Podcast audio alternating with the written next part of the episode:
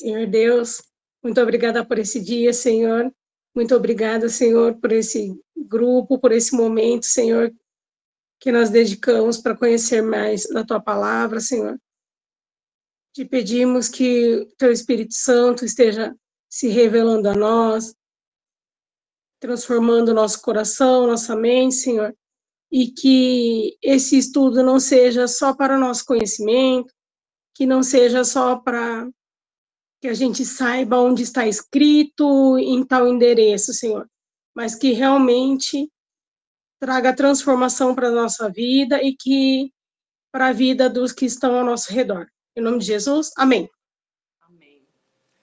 Amém. Vamos começar fazendo pergunta do jeitinho que a gente gosta aqui nesse grupo, nessa turma linda. Vou fazer a pergunta direcionada. Elisandra, só uma pergunta. É, quando a gente fala sobre fim dos tempos, o que, que você sente? Qual o sentimento que você tem em relação a, ao fim dos tempos? A... Eu sinto tranquilidade. Eu acho que é, tudo está chegando numa situação assim que a gente está pedindo mesmo que Jesus volte. Maranata. Maranata, vem Jesus, vem. Amém. E você, Mari? Como é falar ou pensar sobre o fim dos tempos? Então, gente, eu fiquei 10 anos desigrejada, né? E eu, fala, e, e eu falava e achava da boca para fora que estava tudo bem, que estava tudo certo, que estava fazendo a minha parte, que mas eu ficava desesperada assim pela consciência de tipo, eu não estou fazendo tudo que eu preciso fazer. Hoje em dia eu sinto tranquilidade. Na, na época, assim, sete meses atrás, eu falava que estava bem, diria que estaria tranquila em relação a isso, mas na verdade me dava um desespero. Começava a falar: viu aquilo, viu aquela guerra, quanta fome, fome naquilo, tsunami, não sei o quê. E começava a falar assim: meu Deus do céu. Tipo, eu, tá tudo bem, eu tenho certeza da minha salvação, mas e ali, e a vizinha? que eu deixei de falar? Eu cresci na igreja, né? Então, muitos, muitos anos da minha vida, o assunto fim dos tempos, arrebatamento, volta de Cristo, nossa, me, apavor, me apavorava, porque quando eu era adolescente, jovem, eu ficava muito insegura, sabe? Eu ficava pensando naquela passagem de Mateus que fala, ah, Senhor, em teu nome eu fiz isso, fiz aquilo, e Jesus fala, afasta de mim porque eu não te conheço. Como eu vou saber que eu não sou um deles? Porque os caras achavam que estava tudo bem, e eu acho que está tudo bem, mas se não estiver tudo bem? Então eu ficava muito em crise, então eu tinha muito medo. E o fato de eu ter medo me impedia de estudar, ver coisas sobre, né? Ficava assustada às vezes quando eu era quando eu era mais novinha, eu lembro quando tinha aquelas tempestades, aqueles trovões, eu ficava assim, eu ficava olhando toda hora para ver, tipo, eu tinha uma irmã, tenho uma irmã mais nova, né? Ficava toda hora olhando para ver se ela tava lá ainda, porque falei, ah, ela é criança, né? Se ela sumir e eu tiver aqui ainda, deu ruim. então eu ficava desesperada. E aí, há um tempo atrás, um ano e meio mais ou menos, foi a época eu estava né, trabalhando no meu antigo emprego e lá eu trabalhava era muito mecânico no computador então eu ficava muito tempo lá e eu comecei a aderir os podcasts para a minha vida e aí apareceu lá meio que um, propaganda de um podcast que o tema era escatologia falei vou ouvir esse negócio e foi a primeira vez na minha vida que eu fiquei com um sentimento de meu Deus eu quero muito que isso chegue e aí ali começou a brotar essa, esse amor pelo tema, né? E essa expectativa da vinda de Jesus. Alguns de vocês já ouviram esse termo ou, né, ou nunca ouviram? Escatologia. Quem nunca ouviu falar, nossa, nunca tinha ouvido essa palavra antes. Sinaliza aí para saber. Todo mundo já ouviu? Vocês são muito didáticos, maravilhosos. A Elisandra falou não. É uma palavra estranha, né? Escatologia. É uma palavra esquisita. Vou pedir para a Camila me dar um help aí, Cam. Consegue compartilhar aí? Só para eu não fugir da sequência, que senão eu me empolgo.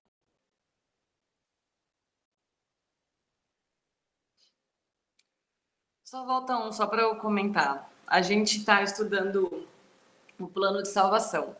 E aí agora a gente entrou nesse, nessa parte né, do estudo sobre escatologia. Né? E hoje eu fiquei encarregada de conversar com vocês sobre o final dos tempos e arrebatamento. Então, a gente vai estudar esses assuntos referentes ao, ao fim ou ao início, depende da ótica, é, dentro da ótica do plano de salvação. Beleza? Aí, no próximo, escatologia. Escatologia é. Cá, pode passar. Ai, quando compartilha a tela, para mim vocês somem, não consigo ver a carinha de vocês, né triste. Mas vamos lá. O que é escatologia? Escatologia é a doutrina ou o estudo acerca do final dos tempos. Não necessariamente todo o estudo escatológico está voltado para a Bíblia, né? Para o cristianismo. Existe a escatologia cristã, a escatologia bíblica, mas existem outras fontes de estudo dos fim dos tempos, onde as pessoas usam outras fontes, enfim, outras formas de crenças, né, de, de base de estudo. É, como eu coloquei aqui, não é um estudo exclusivo do cristianismo, estuda eventos proféticos e apocalípticos. Então, todos vamos pegar aqui a escatologia bíblica, todos os textos na Bíblia que se referem ou que mencionam ou que de alguma forma está falando do que há de vir, né, no futuro, no fim dos tempos, ou como algumas pessoas falam, fim do mundo, que a gente vai falar sobre isso, é, entra em escatologia. Então tem muitos textos de Daniel, Ezequiel, no Novo Testamento Paulo, tem Mateus, né, que eu falei de Mateus 24, enfim, tem vários textos ao longo da Bíblia onde é dado profecias ou de alguma forma é, alusão ao que está por vir no futuro. Então, apesar de ser uma palavra estranha, não precisa ficar com medo dela, tá? Ela só está se referindo ao estudo dos fins dos tempos. Então, todas as vezes que vocês ouvirem a gente falar, ouvirem em qualquer outro lugar, escatologia, está falando sobre os fins dos tempos. E por que a gente precisa estudar sobre o fim dos tempos? Vocês leram? Volta aí, Camila, o anterior. Todo mundo já leu agora, não vai valer. Quem aí se prontifica a dizer o porquê que é tão importante a gente estudar sobre os fins dos tempos, conhecer sobre esse tema? Pode falar, cara. Eu não li, tá? eu tô preocupada em, em, passar, então eu nem prestei atenção. Mas eu acho que é tipo pra gente estar tá preparado, pra gente saber o que, que vai acontecer, o que vai rolar. Por que estudar sobre o fim dos tempos? Porque é o clímax do plano de Deus para a humanidade. Então a gente está vindo, né, já algumas aulas estudando sobre o plano de salvação. E a gente viu desde o princípio da criação, né, que Deus criou o mundo o plano já estava em vigência ali, já estava acontecendo, estava rolando. Então a gente vê Deus desde o princípio da humanidade, da criação, o princípio do mundo, através das tipologias, das suas manifestações, dos profetas. Ele vem revelando esse plano. Aí veio Cristo para poder fazer com que esse plano se cumprisse né, na humanidade. Porém, o plano não finalizou na crucificação e ressurreição de Cristo plano né, continuou sendo executado através da igreja, do Espírito Santo que, né, que habita em nós, nós como participantes desse plano, mas esse plano tem um desfecho, né? Ele tem um ápice, sabe? Tipo num filme, aquela hora principal, que é ali, ó, o herói venceu. E esse clímax do plano é a volta de Jesus. É o momento onde não mais o Jesus humilde, sofredor, que foi sacrificado vai aparecer, mas pelo contrário, Cristo glorificado, Rei dos Reis, vencedor, que a Bíblia fala que todo joelho se dobrará e toda língua confessará. Esse Cristo, cheio de glória, de poder, majestade, virá. Então, não vai ser aquele Jesus né, sofredor, é o Cristo reinando. E esse momento, quando ele vier para reinar com a igreja, é o clímax da história, é o clímax do plano. Todo plano é para que esse momento aconteça, né? Quando a gente vai ter essa comunhão com, com o nosso Pai novamente. Pode falar, Elisandra. Gente, você está falando isso, eu estou toda arrepiada aqui. Porque é nossa, o nosso futuro.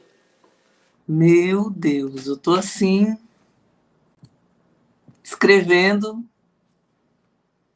e sentindo uma emoção aqui tremenda. Amém. Que isso permaneça em nome de Jesus. Amém. Eu coloquei aqui também que o fim dos tempos não é um evento, não é um acontecimento isolado, mas ele é um processo, né? É um período, uma era. Então, é, a gente não pode pensar no fim dos tempos como só o dia da vinda de Cristo pelo contrário, se a gente for pensar pelo texto bíblico de Mateus 24, que todos os alunos leram, glória a Deus pela vida de vocês, é, em Mateus 24, né, a gente vê lá falando o princípio do fim. Quer dizer que o, o fim tem um começo, um meio e um fim do fim. Parece esquisito falar, mas é a forma com que o próprio Cristo apresenta para gente. E se a gente for pensar que que o final dos tempos é um processo, então ele é gradativo também, ele vai acontecendo. Tranquilo? Se vocês forem tendo dúvida, quiserem falar, vocês sinalizem aqui e a gente vai conversando, ok? Pode passar, cá.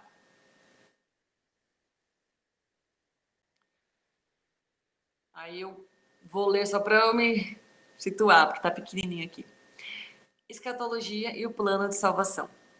Na Bíblia, existem mais de 300 profecias acerca do fim, do fim dos tempos.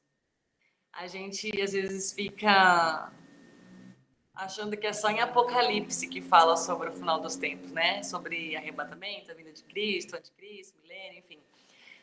Na verdade, não. Você vai ver ao longo da Bíblia, como eu coloquei aqui, mais de 300 profecias, onde a gente vê o próprio Deus trazendo essa informação para a sua igreja, para os seus servos, para os santos, de que esse momento da história, da vinda de Cristo, do arrebatamento, enfim, tudo aquilo que vai acontecer no fim, de que trazendo essa informação para que a gente tenha conhecimento. Deus ele tem um plano detalhado para o nosso futuro, no qual só conheceremos através da Bíblia. Então, tudo que a gente está fazendo aqui nesse, nesse módulo, falando sobre o plano de salvação, é porque o próprio Deus traçou um plano para a gente. A gente vê, né, desde, desde lá no começo da criação, que nem a gente já mencionou aqui, outras pessoas que foram tipos de Cristo e que de alguma forma contaram essa história para a gente. E Deus ele teve esse cuidado de planejar para nós um futuro onde a gente possa estar com Ele onde a gente possa viver finalmente né, a intenção da criação, que era essa comunhão plena com o nosso Pai. Porque mesmo que a gente tenha comunhão com Deus hoje, não se compara com aquilo que Deus planejou quando criou a humanidade. Ele queria literalmente ser o nosso pai, uma relação intimista, né? De intimidade, profunda, plena, completa. E o pecado tirou isso da gente. E existirá um tempo, espero que né, um tempo pelo qual nós todos esperamos, onde nós vamos viver isso. Nós vamos ter essa plenitude com Deus, vamos estar de volta à mesa do Pai para desfrutar dessa glória linda. Amém? Pode passar, cá. E é louco porque assim, na Bíblia tem todo esse plano escrito, né? E é lá que a gente encontra a história do nosso futuro. Então vamos lá para Mateus 24. Quem abrir primeiro lê. Pode ler o versículo 3 só, porque né, vocês vão ler depois em casa, para a gente não ficar aqui lendo o capítulo inteiro na aula. Pode ler o 24, versículo 3 apenas. Tendo Jesus se assentado no Monte das Oliveiras, os discípulos dirigiram-se a ele em particular e disseram: Dize-nos quando acontecerão essas coisas e qual será o sinal da tua vinda e do, e do fim dos tempos? Amém. Você vê que os discípulos fizeram duas perguntas. Eles pediram dois, duas respostas. Qual o sinal? Deixa eu ver na minha versão que é diferente. Haverá para mostrar que chegou o tempo do Senhor voltar e de tudo acabar. A gente tem o hábito de ouvir em muitos lugares sobre o fim do mundo, mas sinto muito frustrá-los, mas o mundo não vai acabar. que pena, né? Mas ouvi isso a vida inteira. Mas em nenhum momento na Bíblia fala que o mundo vai acabar fala do fim dos tempos. E como eu disse, fim dos tempos se fala de uma era, né? De um, um processo, um tempo da história. E não um acontecimento específico, não a Terra em si, o fim do mundo, né? A Terra vai acabar. Mas os discípulos perguntaram para Jesus, né? Jesus, ok, o senhor falou que vai ser destruído, o templo, enfim. Jesus deu lá os spoilers da, do futuro e os discípulos ficaram curiosos e falou assim: Ok, beleza, o Senhor vai voltar em glória. Vai acabar isso aqui. Como que a gente vai saber que isso está acontecendo? Né? Então, os discípulos pediram para Jesus sinais né, para eles poderem identificar quando o fim do tempo, o final dos tempos estiver chegando, para eles saberem quando vai acontecer a vinda gloriosa e poderosa e majestosa de Cristo. E aí Jesus mencionou esses daqui, um, dois, três, quatro, cinco, seis, sete, oito que eu coloquei, resumindo, né? Porque é um capítulo inteiro para resumir em palavras. E Jesus ele menciona os seguintes sinais: guerras, fome, epidemias, terremotos, martírio dos crentes, falsos profetas, iniquidade esfriamento do amor. Qual desses vocês acham que ainda não aconteceu?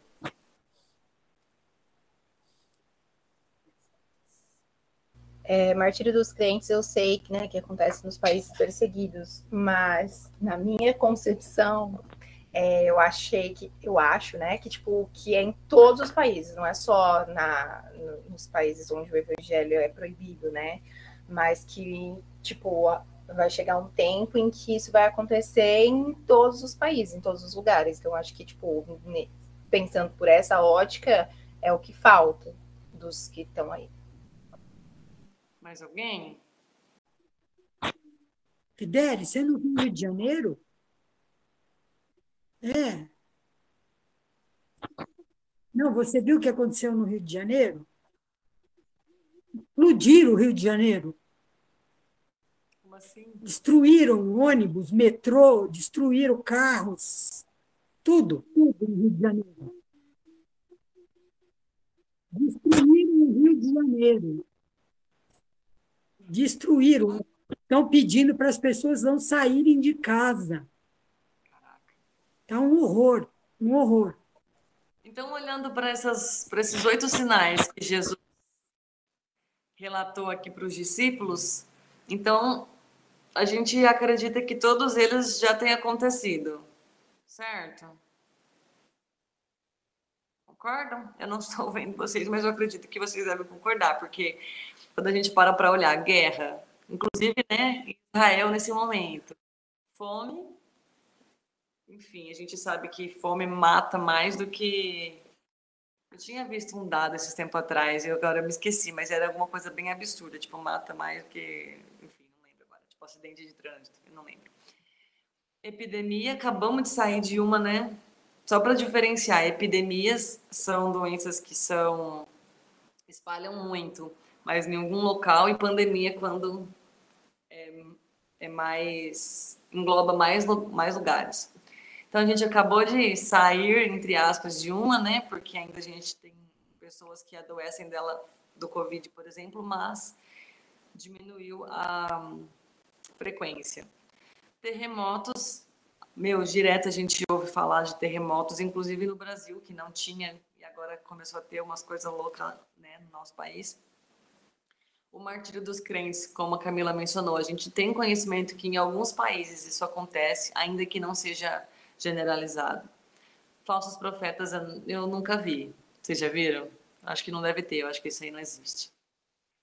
E iniquidade, em todo lugar que a gente vai e esfriamento do amor. A gente vê, inclusive pela própria é, notícia que a Mônica compartilhou aqui, né?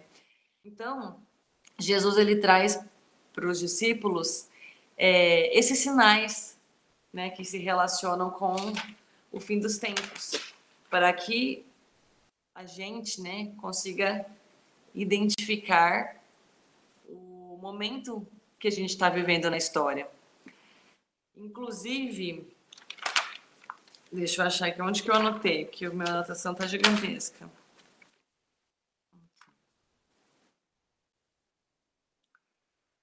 Hum, inclusive, é...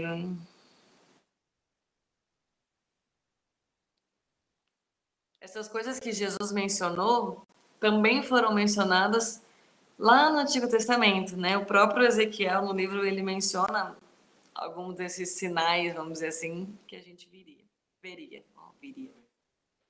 Pode passar, cá.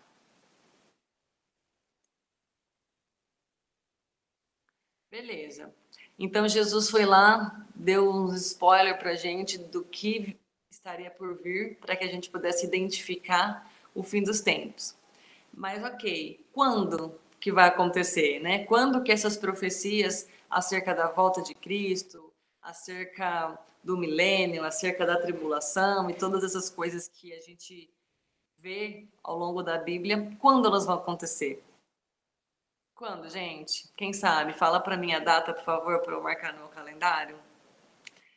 A gente não sabe, né? O próprio Cristo falou que nem ele sabe quando ele vai vir novamente, quando ele vai voltar que apenas Deus Pai tem essa informação. Porém, nós que somos é, privilegiados em ter acesso a um milhão de versões da Bíblia, a aulas, a estudo e todas essas possibilidades né, que a gente tem hoje, nós precisamos observar os sinais. Cristo deixou para a gente uma lista detalhada de como estaria o cenário né, para que antecedesse esse fim. E ele menciona no próprio texto de Mateus que esses sinais eles seriam como dores de parto. Está ali no versículo 8. Ele fala assim: essas coisas serão como as primeiras dores de parto. Quantas mulheres aqui no grupo já passaram por um parto? Queira compartilhar a sua experiência maravilhosa da maternidade. Ai, não tem nenhuma mãe no grupo. Estão tão quietos hoje. Pode falar. Quem mais? A Camila e mais alguém levantou a mão que eu não vi. Pode falar, Carla. Eu fico me segurando, eu fico tipo, ah, é só eu falo, mas tá bom, vou falar. mas é, começa de um jeito, é, assim, você vai sentindo as dores, mas, tipo, sei lá, é de 30 em 30 minutos. Daqui a pouco começa a diminuir e vai ficando cada vez mais forte, tipo, até que chegar ao ponto que emenda uma contração na outra, que você acha que você vai morrer, e aí quando você vê o neném nasce, aí você fica, ah, graças a Deus era só isso, passou, não morri mas vai ficando né, cada vez o intervalo entre elas menor e as dores, a, a contração assim, mais longa. Elisandra está com a mão levantada, você quer falar? Ou já era da outra vez que eu não vi?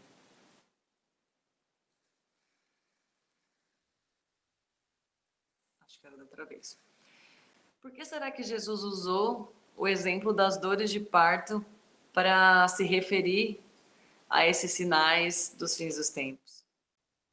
Porque é justamente o que a Camila falou, né? Assim como nas dores de parto, as dores elas vão ficando menos espaçadas e mais intensas ao, né, ao passar do tempo, assim também com sinais. A gente precisa aprender a ler esses sinais. Sempre teve guerra? Sempre. Desde o Antigo Testamento a gente vê, né? A guerra para dominar um território, é guerra de poder, teve já né, guerras mundiais, enfim, a guerra sempre existiu.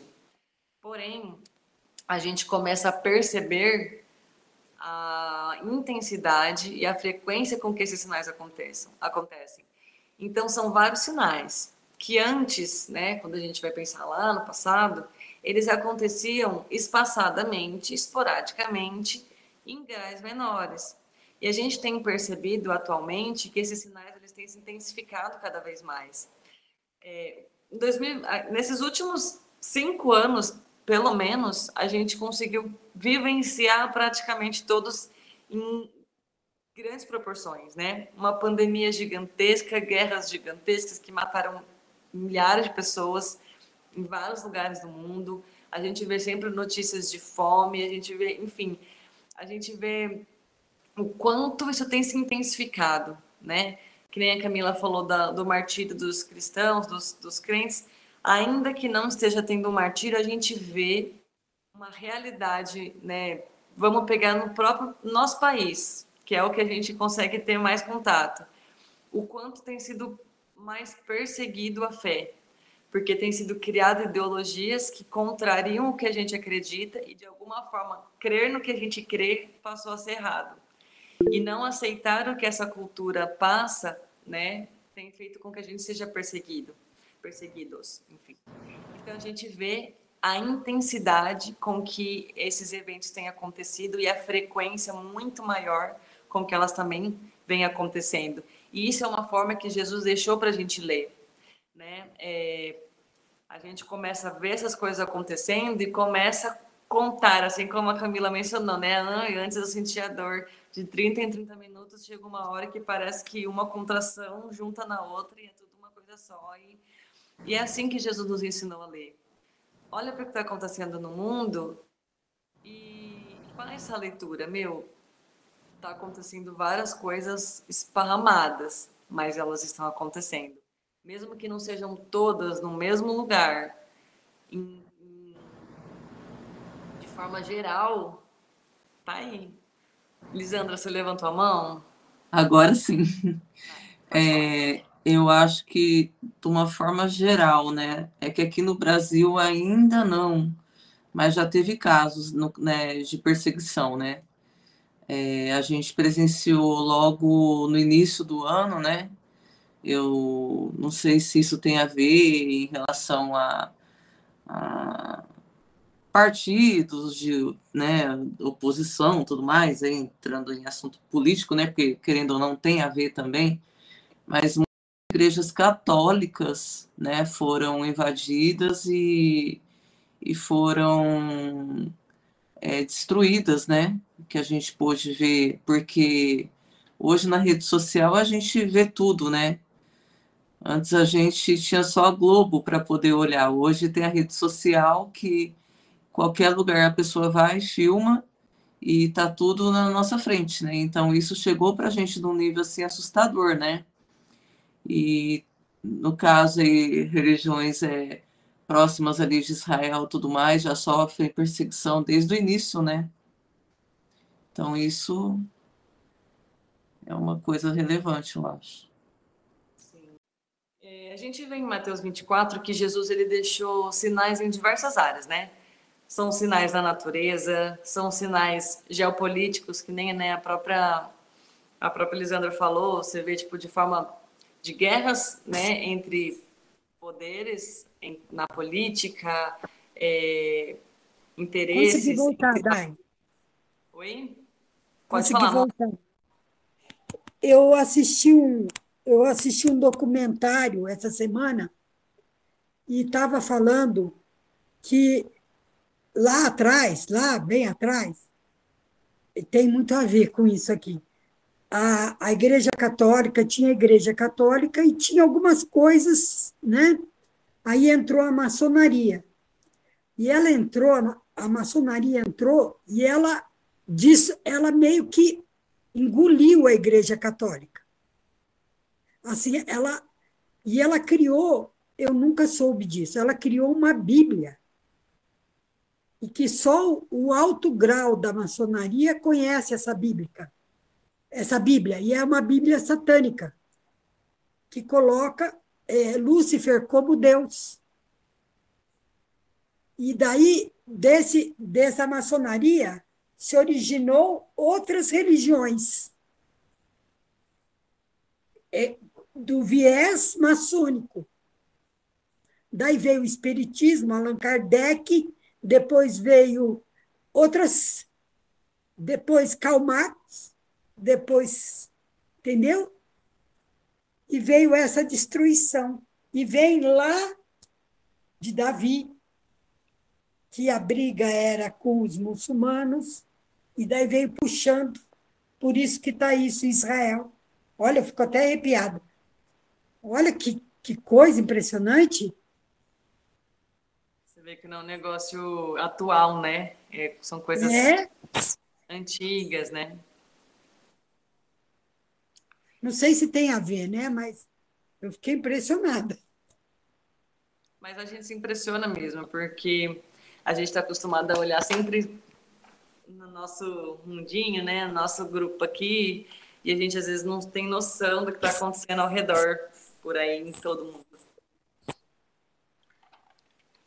Mas vamos lá, Jesus ele utiliza dessa figura, né, das dores, das dores de parto por esse motivo, né? Não foi aleatório. Jesus não fala nada sem, sem motivo, sem propósito.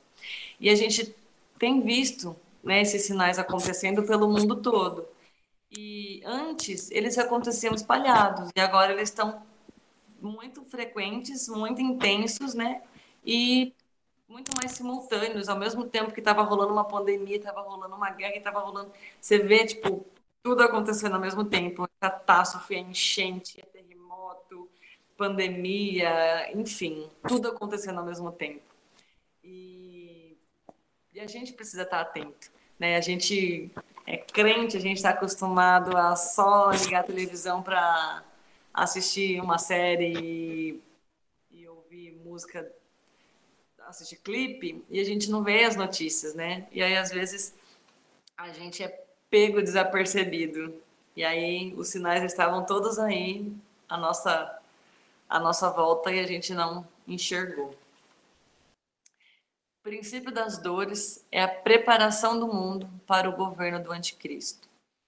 Eu não vou entrar muito nesse assunto do anticristo, porque para as próximas aulas, mas a gente sabe que o anticristo, a proposta inicial dele é o quê? Trazer a paz mundial. Todo mundo vai amá-lo porque ele vai conseguir estabelecer um tempo de paz. Se ele vem para estabelecer um tempo de paz, logo estava zoado, né? O negócio estava feio, estava um tempo de guerra, estava um tempo de calamidade, e por isso foi necessário alguém surgir e trazer esse discurso e enganar a muitos. Então, o princípio das dores nada mais é do que essa preparação do mundo para o governo do anticristo. Pode passar, cá. Beleza. E aí, citei lá os oito sinais que Jesus mencionou acerca do, do fim dos tempos. Mas qual é o maior sinal do fim dos tempos que a gente pode ficar atento hoje em dia. A Bíblia fala sobre a volta dos judeus para a terra de Israel. Lá, acho que 70, deixa eu ver aqui, 70 anos depois de Cristo, o imperador Adriano, eu estou muito informativa, ele expulsou os judeus né, lá de Israel. E em 1882, houve a primeira onda dos judeus para a terra de origem, né, para Israel. Então, assim, uma das profecias sobre o fim dos tempos é o povo judeu que está espalhado pelo mundo, sem nação, sem terra, sem nada, Deus vai trazê-los de volta para Israel. E aí a gente vê em 1882, quando teve essa primeira onda de emigração, que são eles voltando para sua terra. E em 1948, Israel voltou, voltou a ser considerado um Estado. Então, esse sinal da volta dos judeus para a terra natal também já começou a rolar. Lá em 1882, a primeira onda de, né, de judeus voltando para Israel já aconteceu. Ainda tem muitos judeus espalhados em alguns lugares? Tem. Porém, já deu o start, né? Então a gente já consegue olhar para aquele lugar e ficar atento, meu, ó. Vamos ficar atento, por quê? Porque a volta dos judeus para a terra de Israel é um dos maiores sinais que a gente pode ter, porque é uma coisa mais clara de se ver e muito específica. Né? E eu não sei se vocês sabem, uma também, uma coisa que a Bíblia fala é que o, o anticristo ele vai reinar lá no templo, lá no antigo templo de, de Salomão, que na verdade foi destruído, e atualmente é onde fica aquela mesquita é, islâmica, sabe? O, como chama? Domo da Rocha, que tem aquele telhadinho redondinho, dourado. Lá, exatamente naquela localização onde tem essa mesquita islâmica, é onde ficava o antigo o antigo templo de Salomão. E a Bíblia fala que esse templo precisa ser reconstruído para que o anticristo reine ali. Só que teoricamente é impossível, porque os judeus eles não têm nem acesso àquele lugar. O máximo que eles chegam de perto daquela região é no muro das lamentações. Eles não podem acessar, porque porque quem domina ali é o Islã. E os judeus, né, e os islãs são tretados. Então eles não têm acesso. A única forma assim razoável para se pensar dos judeus conseguirem levantar o templo ali de novo seria o quê? Uma guerra para destruir o que está lá. E não é que começou uma guerra há pouco menos de um mês atrás? Que coisa inacreditável, não é? Até falei para o Renan que eu fico sempre olhando as, as notícias para ver se não vai cair nenhuma bomba em cima lá da mesquita e ser a notícia do momento, né? Que a mesquita foi destruída pela guerra. Porque também é um sinal, né? Nós não sabemos não se sabe exatamente em que momento da história esse templo vai ser construído, se é antes do arrebatamento, da tribulação, se é durante, se é depois. A única coisa que a gente sabe é que o anticristo precisa do templo para poder reinar ali. Então, eu fico de olho nas notícias de Israel, né? Para ver se, se a mesquita está em pezinha lá ainda, se nada aconteceu, porque também é um grande sinal. E uma curiosidade, não tem tanto a ver com o fim dos tempos, mas eu achei interessante, é que existe um grupo chamado Instituto do Templo. É um grupo israelense onde o objetivo deles é preparar tudo para a reconstrução do templo. Então, eles têm lá um curso sacerdotal onde eles estão preparando e formando sacerdotes. Eles já têm as roupas exatamente do jeitinho que é descrito na Bíblia, com os tecidos, as cores, as, tudo. Eles pegaram tecidos em outros lugares do mundo para conseguir fazer. Eles já têm aquele candelabro de ouro, inclusive fica na entrada lá da, da escola, lá do instituto, a mostra exatamente do jeito que a Bíblia descreve. Eles já estão produzindo os utensílios igual a Bíblia descreve, inclusive a ovelha vermelha, né, o bezerro vermelho que a Bíblia fala para o sacrifício, é, eles estão há muitos anos tentando reproduzir essa espécie, mas os rabinos não aceitavam, sempre vinha com algum defeito. Mas em 2018 eles conseguiram reproduzir a primeira espécie de, de bezerro vermelho que foi aceito pelos rabinos. Ou seja, eles estão preparando tudo. É só construir o templo que os caras põem tudo lá dentro e põem para funcionar de novo, né? Então, assim, você vê que os israelitas, eles acreditam muito naquilo que, que a Bíblia fala, né? Então, eles têm muito esse, esse lance do, da, do templo, né, de reconstrução do templo, e eles estão ansiosos por isso. Só não podem porque o território está ocupado pelos islãs, pelo Islã, que quando eles foram, enfim, quando eles foram expulsos da terra e depois conquistaram o território, eles não conquistaram o território inteiro e essa parte ficou para os para os para o povo islâmico. Então, vai colocar a reconstrução do templo destruído 70 anos depois de Cristo. E aí contei a história do Instituto do Templo, que é só para vocês ficarem ligados que tipo tá rolando.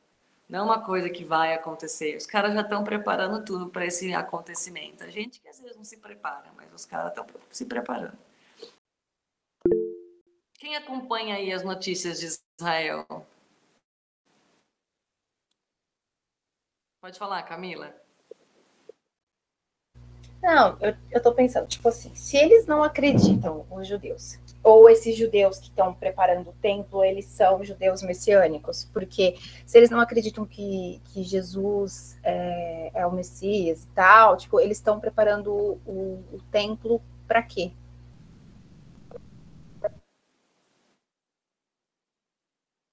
Cortou.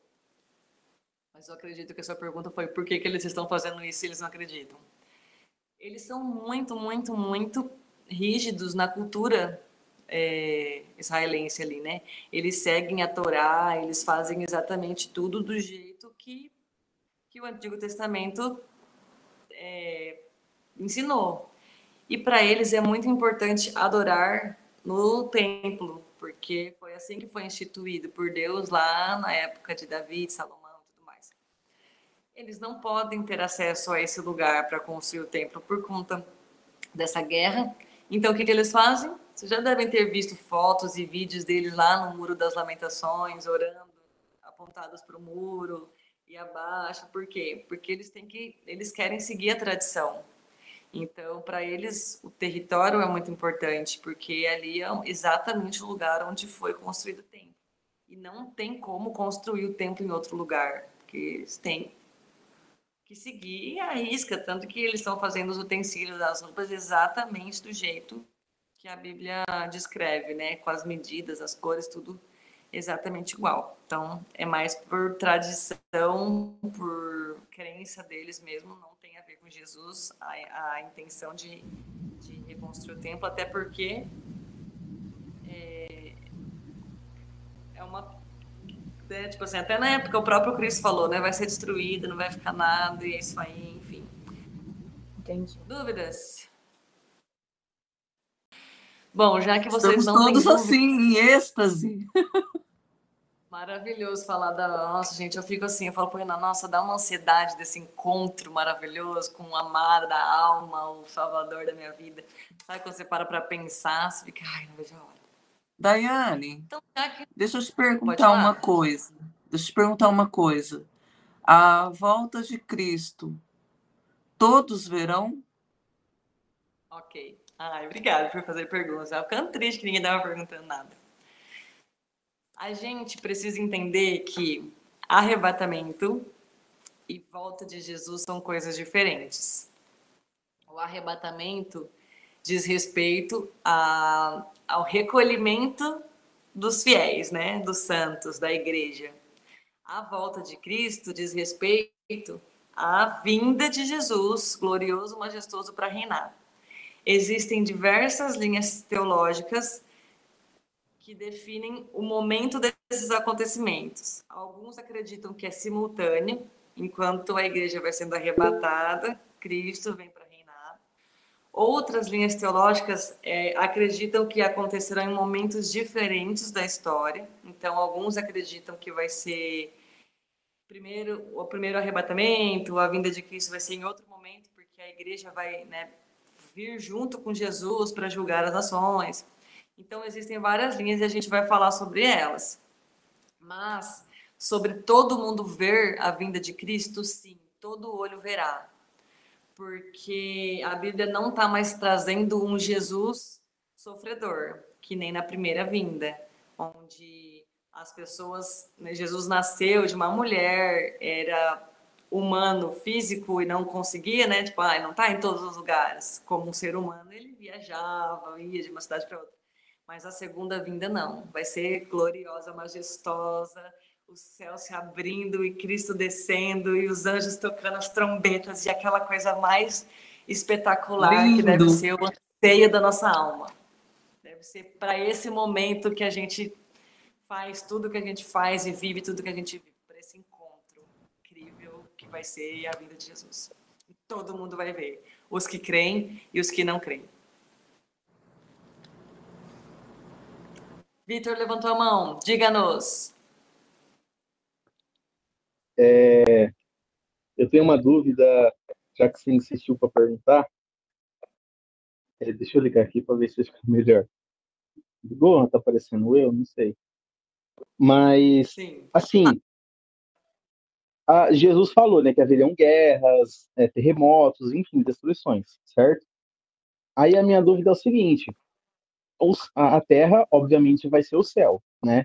A gente vai ser arrebatado, etc. Depois a gente volta para a Terra, que aqui seria o céu, né? No caso, você falou que ela não seria destruída, mas ela seria, tipo assim, moldada, reformada, sabe? Essas coisas. Essa seria a minha dúvida. Ok. Ó, a gente, a gente pegou o assunto escatologia, que é todo o estudo dos fins dos tempos, e a gente dividiu em temas. Então, a gente vai falar mais especificamente sobre a vinda de Jesus, sobre né, esse evento e tudo mais. Mas só para não ficar né, com dúvida, a Bíblia ela fala que será novos céus e nova terra. Baseado nesse texto, a gente entende o quê? Que a terra não vai acabar. Ela só vai ser. Vamos pegar aqui na nossa na nova linguagem de hoje, versão Daiane. Ela vai passar por uma reforma. sei se fica claro, mas a gente vai ter uma aula mais específica para entender melhor. Mas enquanto isso. Tá bom, tá bom. Céus e nova terra. Respondido? Bom, gente, eu falei bastante sobre o fim dos tempos, apresentei diversos sinais, muitos que a gente já conhecia, mas aí, né, que a gente ia vir estimular a mim e a vocês a aprender a ler esses sinais, a aprender a olhar para Israel, porque muitas das profecias, daquelas mais de 300 profecias bíblicas sobre o fim dos tempos, é sobre Israel, né? Sobre a terra de Israel. Então, que a gente aprenda a olhar para aquela terra assim, não porque ah, eles são melhores do que nós, não, mas é porque muitas profecias são sobre eles, é sobre aquela região. E é importante que a gente esteja atento sobre isso. É, até assim, aleatório. Um dos sinais é que a Bíblia fala em Ezequiel é que o Mar Morto ele voltaria a ter água potável e peixe.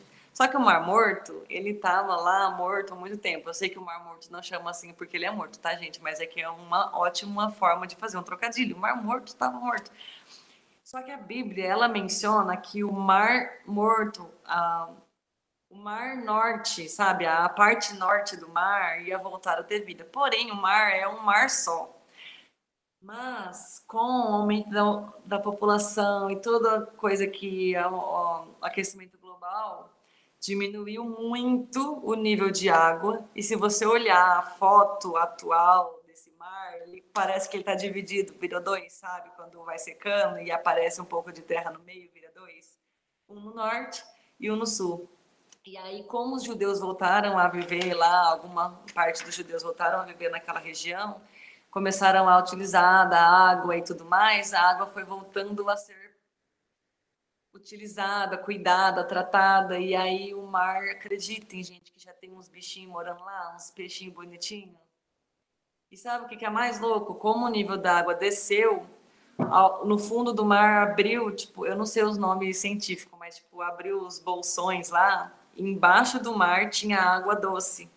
E essa água doce está subindo e logo o mar está ficando potável, está tendo os animaizinhos lá. Então, tipo, você vê muitas profecias bíblicas, até assim, geográficas, se cumprindo. É que a gente que não tem muito acesso, às vezes por, né, sabe nem onde buscar, e falta de, de entendimento mesmo, Mas tá rolando, gente, tá rolando. Tá rolando, tá acontecendo. Eu acredito que o princípio do fim começou lá quando os judeus começaram a voltar para a terra. E a gente tem visto, que nem eu falei, os sinais se intensificando, né? Cada vez mais essas dores de parto, essas contrações têm ficado uma mais pertinho da outra e a gente está pertinho aí desse momento. Finalizado esse assunto de. Vou deixar você falar, Lisandra, só para não perder raciocínio. Esse assunto de finais dos tempos, a gente entra em arrebatamento. A minha vontade era muito conseguir falar sobre esses dois assuntos hoje, mas como vocês viram, já está na hora da gente né, ir para os finalmente e a gente nem começou do arrebatamento. Por isso que, inclusive, o, o quadradinho lá do. Esqueci o nome do treco que fica aqui para vocês verem. Estava escrito arrebatamento, mas ele era o último slide. Lembrei. Ele era o último slide mesmo, não tem nada depois daquilo, porque vai ficar com a semana que vem o assunto arrebatamento. Então, quem tem medo do arrebatamento não perde a aula. Ou quem não tem medo também não perde a aula, porque vai ser bom do mesmo jeito. Pode falar, Elisandra. Eu, assim, frequento a igreja já há um tempo, né? Que eu sou batizada e tudo mais. Aí, é, uma coisa que eu não tinha um conhecimento assim claro era em relação à Bíblia, né? Porque a gente vai na igreja, escuta ali no domingo, tal, mas não tem é, um assim, eu não tive ainda um estudo aprofundado igual eu estou tendo agora, né? Aí eu ficava pensando assim que nem a, a ai quem que falou no início lá que vezes foi você que falou que estava com medo, né? Às vezes de olhar para o lado, tal, né? E, e eu ficava Sim. pensando assim, eu falei, gente do céu eu tenho que estudar a Bíblia, porque se eu não souber a Bíblia, eu não vou para o céu. Não. Deixa eu correr atrás desses cursos da Bíblia, porque eu tenho que saber. Ai, e morria de medo por causa disso, de não. Se, se caso eu não soubesse a Bíblia, né, assim, é, um, tivesse um estudo, eu não ia, não ia receber, não, a glória. Eu acho maluco pensa, não. É um preço muito alto, né? Trocar. É, não vale a pena. É que nem eu estava comentando com o Renan hoje no almoço, a gente estava né, falando sobre isso, que tem um texto na Bíblia que fala, né, que naqueles dias, né, no fim dos tempos, é, uns estarão casando, se dando em casamento, festejando, comendo, bebendo, fazendo tudo que faz no, no dia a dia, trabalhando, né, trazendo para os nossos dias trabalhando, pagando conta, vão estar tá fazendo a viver na sua vida e não perceberão os sinais. E aí eu estava comentando com o Renan, né? Tipo, não é que os sinais não estão acontecendo, é que a gente está olhando demais para a nossa própria vida e se preocupando muito em conquistar as nossas próprias coisas, em viver os nossos próprios planos, e às vezes a gente não enxerga os sinais né? É que nem até a Camila falou, mas é uma coisa que eu também pensava e eu estou começando a dispensar de que ah, tem que estar tá acontecendo em todos os lugares. Ai, a fome tem que estar tá, tipo nível hard para ser o sinal. Ou então a, o martírio dos crentes tem que ser no mundo inteiro. E tipo assim, a Bíblia fala que é um sinal, né? Que se tiver acontecendo no mundo inteiro já não é mais sinal, já é a tribulação, gente. Daí quer dizer que né, nós já está indo na tribulação. Então, são sinais, né? Não, às vezes não tão escancarado, apesar de ser, né, coisas bem mas são sinais, a gente só precisa estar atento, percebê-los. Amém? Amém. E aí, literalmente, agora para acabar, eu sei que eu falo muito e na hora que eu vejo já passou e eu tô sem relógio ainda. É, por que, que a gente está estudando finais dos tempos, sendo que a gente está falando de plano de salvação? É que não falei, meu, Deus tem um plano. A volta dele é o clímax do plano. Se a gente não identificar os sinais que apontam para a volta dele, como é que a gente quer fazer parte do plano? Tipo assim, cara, o arrebatamento tá, tá para acontecer, a vida de Cristo tá batendo as portas já, o filho tá quase nascendo a gente fala que quer ser parte do plano, mas qual foi a forma que Deus, que Jesus usou para ilustrar? Dores de parto. Se é um parto, alguém está grávida. Quem está grávida? Quem que está gerando essas dores? Somos nós, gente. Nós somos a mulher grávida que está aqui sentindo as dores do parto, esperando pelo nascimento ou pela volta desse Cristo glorificado. Se a gente, como a igreja, participantes do plano, não consegue entender o nosso próprio corpo, né, usando uma ilustração, é, tendo contrações, como que esse filho nasce? Né? Porque uma mulher precisa perceber que ela está tendo contração para ela ir para o hospital. A mulher precisa perceber que ela está tendo contração para que ela né, faça a força necessária para que esse filho nasça. Eu não sou um bom exemplo, eu não tive contrações, eu não tive dores no meu parto, eu não percebi nada. Então, veja, tipo, se eu não tivesse um aparelho ali grudado na minha barriga falando, nossa, tendo uma contração agora, eu não perceberia. E às vezes a gente está sendo espiritualmente, só trazendo uma ilustração, está sendo que nem meu parto, sem dor. E aí a gente não vai ver o neném nascer. A gente precisa aprender como, como identificar essas contrações, para que a gente possa ser participante desse momento glorioso, esse clímax desse, desse plano de Deus, que é a vinda de Cristo. Amém? Eu tinha visto que a Angela levantou a mão.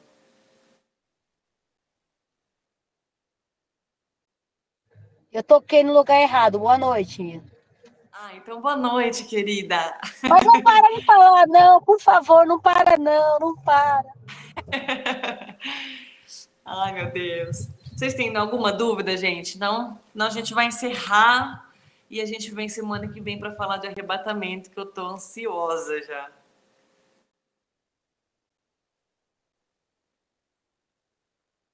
Tô uma mistura de ansiedade e nervosismo. Eu tava falando pro Renan, tava quase enlouquecendo ele. Eu falei, Renan, existe um monte de teorias, de formas né, de interpretar.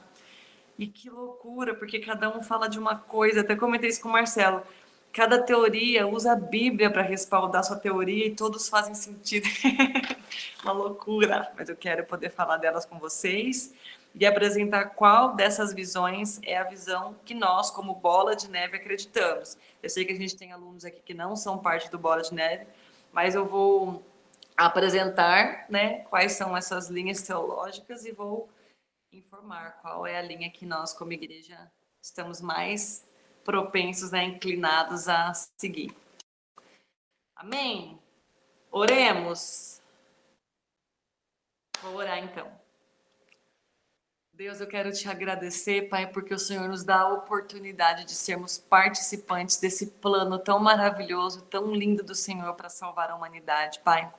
Quero pedir que, através do Espírito Santo, nós possamos gerar, Senhor, em nós, Pai, é, dentro do nosso coração, esse anseio de conhecer Tua palavra.